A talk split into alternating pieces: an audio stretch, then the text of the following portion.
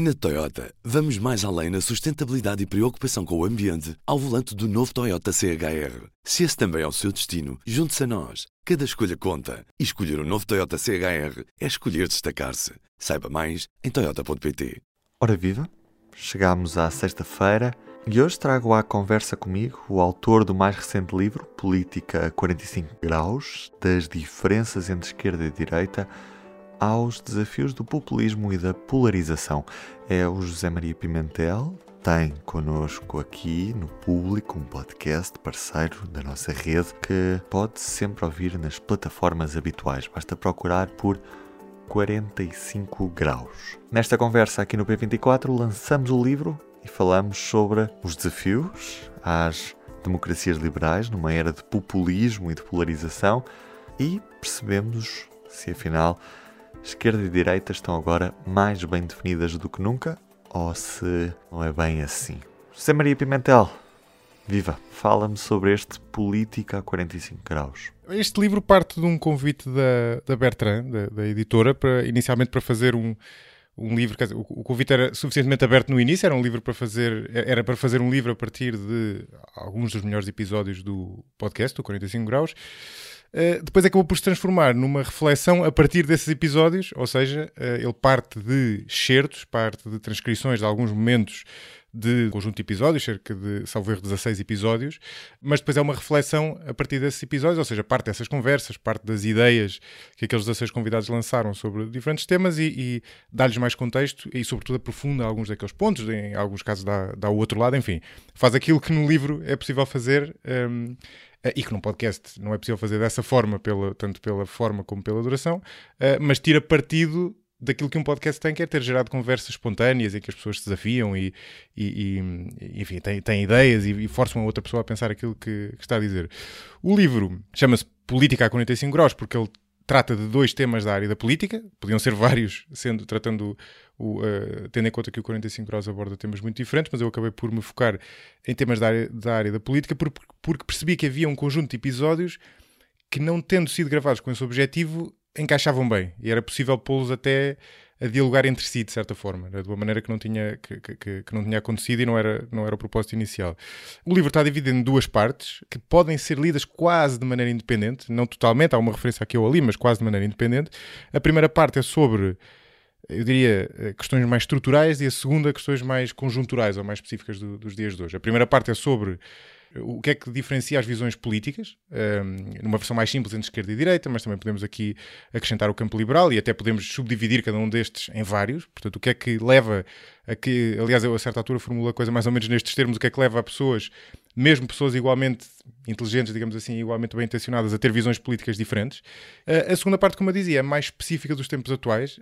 Um, a primeira parte é, é, útil para entender a segunda, mas não seria estritamente necessária. Na segunda parte, um, em vez de, de abordar estas questões mais estruturais, ideológicas, de esquerda, direita, porque é que porque é que há quem queira mais Estado, porque é que há quem queira menos Estado, porque é que há quem seja mais ou menos conservador, uh, aborda no fundo o estado da política atual e, e, aqueles que são os desafios uh, que hoje em dia enfrentam as democracias liberais.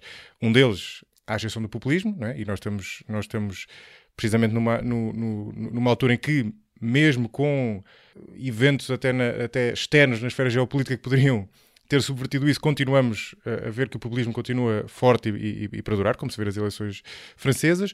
Outro muito relacionado com, com, com, o populismo, que na minha opinião se alimenta e o alimenta, portanto alimenta-se mutuamente o aumento da, da polarização, uh, e ao mesmo tempo, assim, enquanto pano de fundo uh, para ambos os fenómenos, uh, o efeito das redes sociais, que é algo que nós estamos sempre a discutir, é? há mais ou menos uma intuição de que as redes sociais têm contribuído para estes dois fenómenos, tanto para o crescimento do populismo ou populismos uh, como para o aumento da polarização, um, ehm, e no livro eu tento, tento explorar isso, portanto, tento fazer uma, uma traçar um caminho entre uh, para explicar porque é que o populismo tem aumentado, como é que ele tem aumentado, como é que a polarização também tem aumentado, como é que eles se relacionam, qual é o papel das redes sociais no meio disto tudo, e depois termino a explorar também algumas soluções para tentar dar a volta, né? de certa forma, para tentar tornar as devolver a estabilidade às democracias liberais, mas fazer mais do que isso, não é? porque nós já não queremos simplesmente devolver a estabilidade. queremos que as democracias liberais sejam também mais inclusivas, mais funcionais, enfim, que, que, se adaptem ao mundo de hoje, que é um mundo mais complexo e que é um mundo uh, em que as pessoas estão mais próximas da, da política por via da, das novas plataformas de comunicação, incluindo redes sociais, mas também WhatsApp, enfim, tudo, tudo isso coloca as pessoas mais próximas, mais exigentes, uh, mais propensas, em alguns casos, a, a visões mais radicais, mas, mas a prazo vai ter que obrigar as democracias a, a reinventar-se e, e, eu acredito que existe a possibilidade de elas se reinventarem tornando-se melhores do que eram antes. É? Uhum.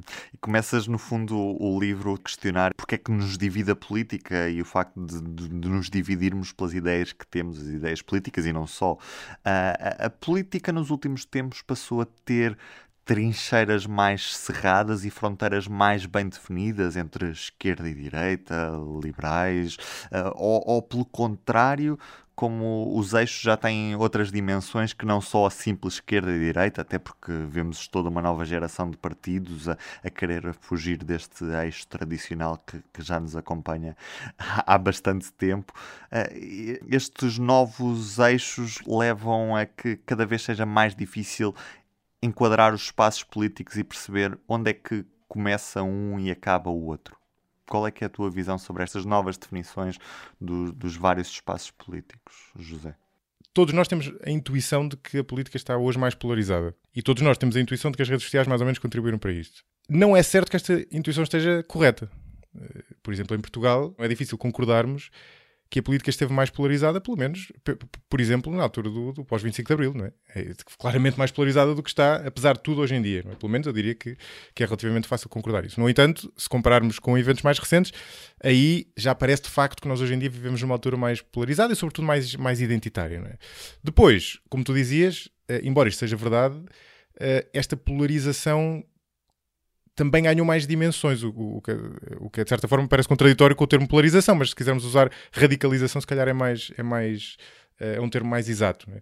porque como tu dizias, já, a política já não se divide apenas entre esquerda e direita. Nós nós temos assistido a um eh, não exatamente ao, ao, ao nascimento, porque sempre existiu, mas a um aumento de peso numa dimensão mais sociocultural, se nós quisermos, eh, até mais em países europeus do que em Portugal, relacionada com a imigração, relacionada com, com mudanças até na, nas, esferas do, nas esferas dos costumes, por exemplo, ehm, eh, relacionada com o aumento da voz que, e das reivindicações que muitas minorias têm no espaço público eh, e também, relacionado com isso, o aumento da, de peso da política identitária. Portanto, no fundo, a política está também mais complexa do que estava no passado.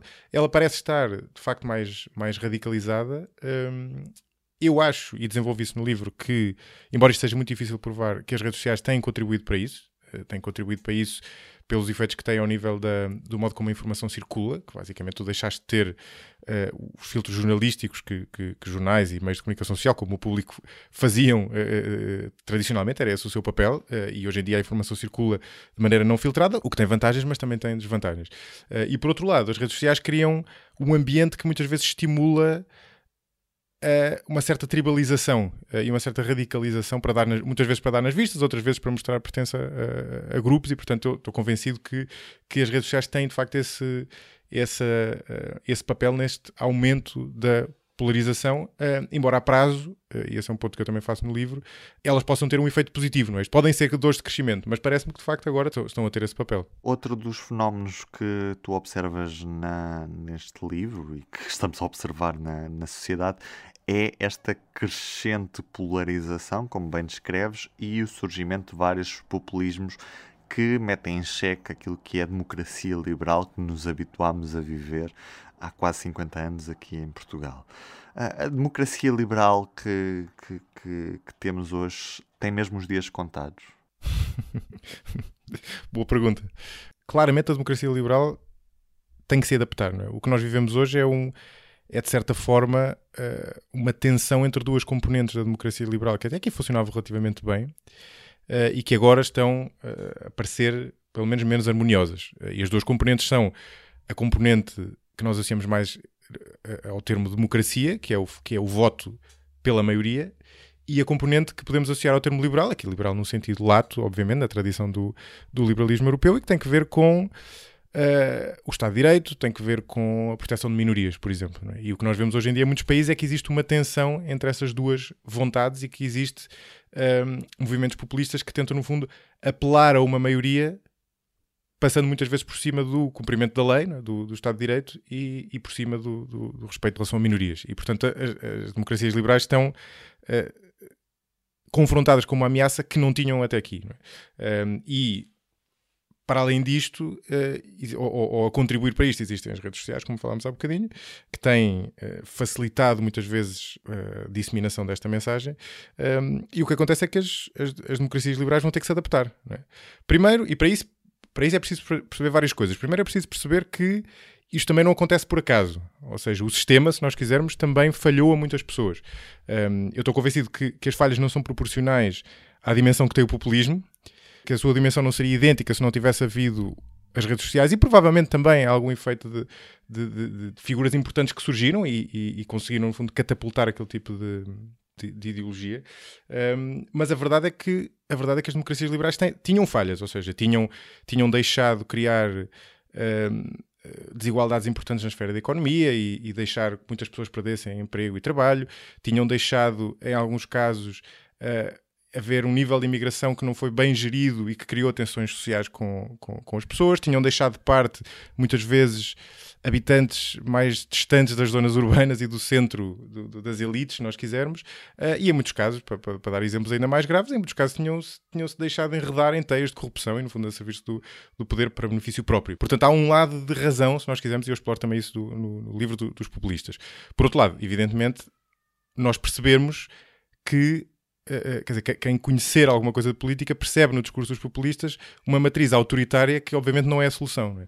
É? E portanto a solução tem que corrigir estes problemas e tem que, por outro lado, adaptar as democracias a uma era em que as pessoas querem estar mais próximas da política.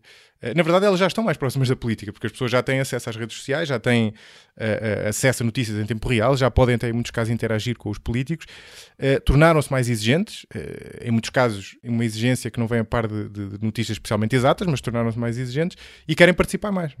É? e, portanto, nós temos que tornar, temos que, por um lado, melhorar o funcionamento da política, se quisermos melhorar a conduta das elites políticas, e há algumas sugestões no livro que vão nesse sentido, e por outro lado, temos que dar às pessoas a hipótese de participar de uma maneira que conduza a pensar os problemas em profundidade, não é? E não participar simplesmente no sentido de fazer um post no Facebook ou andar a partilhar coisas no, no, no, no WhatsApp, não é? O que eu acho é que é preciso nós criarmos estas duas vias de melhoria das democracias liberais. Por um lado, melhorando a conduta das elites, a conduta dos governantes, se nós quisermos, e não só, e de, e de instituições como como as universidades, como a ciência e como os média, por exemplo, uh, e por outro lado, dar a hipótese às pessoas de participarem mais perto da governação e de estarem, de estarem mais próximas e fazerem uh, manifestar as suas vontades, no fundo tornar a democracia mais inclusiva. Fica o convite então, Política a 45 Graus, já nas livrarias, é da autoria de José Maria Pimentel, que esteve comigo à conversa neste P24. Como é sexta-feira, resta-me desejar-lhe um bom fim de semana, mas não sem antes olharmos para a primeira página do público desta sexta-feira. Testes rápidos à Covid-19 feitos nas farmácias deixam de ser gratuitos já com o final deste mês. A comparticipação do Serviço Nacional de Saúde acaba amanhã, portanto é o último dia em que estes testes são gratuitos nas farmácias. Também o primeiro dia do Orçamento de Estado da maioria absoluta, Costa não se compromete com a subida de salários em 2023 ao nível da inflação, o debate continua hoje na Assembleia da República para acompanhar, como sempre, em público.pt. Eu sou o Ruben Martins. Até segunda. O público fica no ouvido. Na Toyota, vamos mais além na sustentabilidade e preocupação com o ambiente ao volante do novo Toyota CHR. Se esse também é o seu destino, junte-se a nós. Cada escolha conta. E escolher o um novo Toyota CHR é escolher destacar-se. Saiba mais em Toyota.pt.